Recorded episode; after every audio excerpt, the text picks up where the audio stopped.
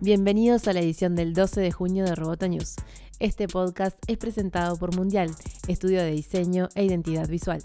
Vamos con las noticias.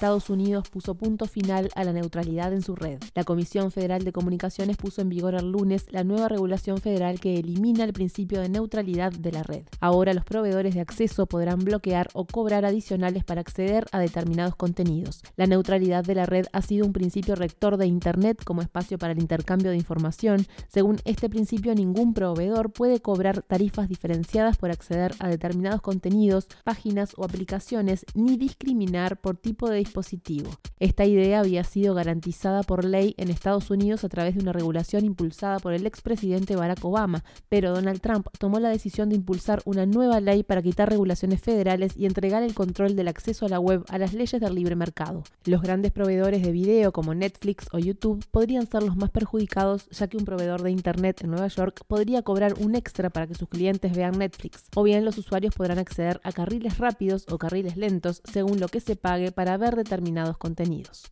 Google activó el reconocimiento del idioma español para Google Home, su familia de parlantes conectados que hasta ahora solo reconocían el inglés, francés, alemán, italiano y japonés. La actualización coincide con la salida a la venta en México y España de Google Home, la plataforma que debutó en 2016. La lista de comandos disponibles por ahora en español es más limitada que la que se usa en inglés y es más o menos la misma que para Google Assistant en español. Se le puede pedir información específica como el estado del tiempo o el resultado de un partido de fútbol, crear un recordatorio o una alarma, pedirle que reproduzca música de Spotify o una radio en TuneIn, hace una consulta de un dato puntual o una cuenta sencilla.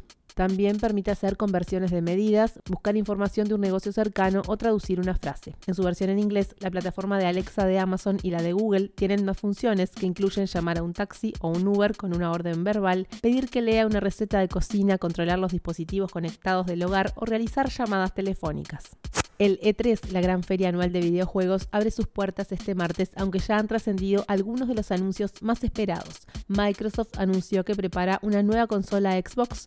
No se han anunciado fechas de lanzamiento, ni características técnicas, ni precio. Se espera que sea un aparato más centrado en la nube e inclusivo, que permita conectar consola, PC y móvil bajo una misma plataforma. La convergencia a través de la conectividad permitirá crear una base mayor de jugadores. Electronic Arts con FIFA como estrella también adelantó parte de su catálogo. Sigue con el fútbol pero suma Battlefield 5 y una nueva entrega de Star Wars. PlayStation reveló algunos títulos como la trilogía de God of War y The Last of Us. E3 abre por fin sus puertas y se espera que alcance las 70.000 visitas. Los fanáticos podrán coleccionar camisetas, pegotines e intercambiar con los guionistas de los juegos interactivos.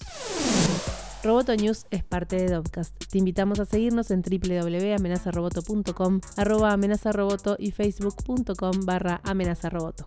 Hasta la próxima.